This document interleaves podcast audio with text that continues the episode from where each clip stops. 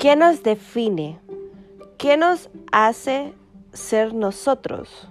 ¿Qué hace que la demás gente nos defina o nos perciba?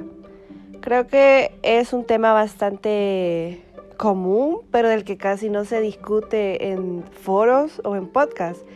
Y creo que es importante resaltar que es bien difícil hallar un solo elemento que defina a una persona, pero siempre intentamos hacerlo. Incluso tenemos estereotipos grabados en nuestra mente de lo que a una persona lo hace o lo define. Como si escucha reggaetón, es una persona de un bajo nivel socioeconómico. Si lee Shakespeare, es una persona intelectual.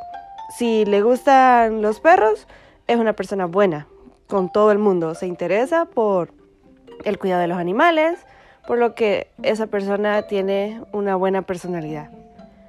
Creo que eso es lo más estúpido que podemos hacer, sinceramente. Eh, lo que tú escuchas, lo que tú ves, lo que tú comes, no es lo que tú sos. Porque encontramos personajes, y eso es lo chistoso, encontramos personajes que rompen esos estereotipos que tenemos grabados en la mente. Se supone que el reggaetón solo es para personas sin educación, para personas con un bajo nivel socioeconómico y para personas que no les interesa ningún tema político. Pero entonces vemos a personajes políticos tan importantes como Barack Obama que incluyen canciones de artistas latinos como J Balvin cada año en su playlist de canciones favoritas. Y entonces, ¿cómo es que el reggaetón solo es para personas de bajos recursos? Y entonces, ¿por qué Barack Obama lo está escuchando? Eh, si, no, si no ves de marca, significa que sos pobre. Pero entonces vemos a billonarios como Bill Gates, como Mark Zuckerberg, dueños de Microsoft y Facebook respectivamente, usando playeras sencillas. Gente que tiene una capacidad de adquisición mil veces mayor al que todos nosotros alguna vez vamos a llegar a tener. Ellos no andan diciendo marcas Gucci, Louis Vuitton, Chanel. No, ellos simplemente usan camisas y pantalones, como si fueran una persona normal dentro de los rangos.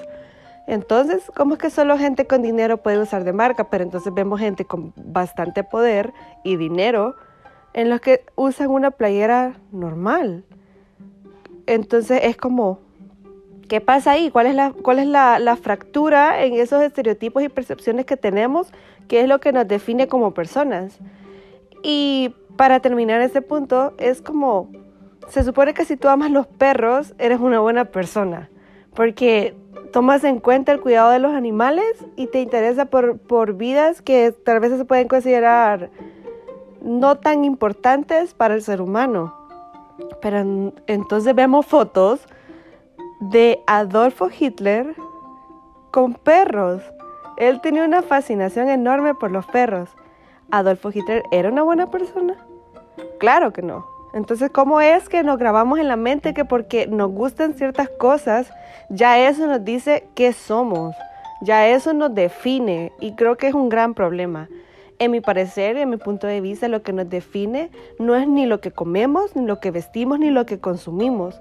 Es nuestras actitudes, nuestros sentimientos, nuestras relaciones con nuestros entornos, con nuestros grupos familiares y sociales, lo que hace nuestra personalidad, nuestras características, cómo nos comportamos con los demás. Eso nos define, no una canción de reggaetón, no una marca de vestir no un cuidado hacia, hacia un ser que podría considerarse inferior a la raza humana. Pongámonos a pensar en eso. ¿Qué nos define? ¿De verdad nos va a definir que escuchemos un género de música? No, nos va a definir cómo somos nuestra personalidad, cómo nos desenvolvemos en las sociedades. Ni siquiera es el grado académico que tenemos, porque un grado académico no nos va a definir como buenas o malas personas. Entonces, les dejo la duda. ¿Qué, ¿Qué es lo que para ti significa definir a una persona? Porque para mí, como te lo digo, son sentimientos, relaciones, desenvolvimiento, actitudes y experiencias.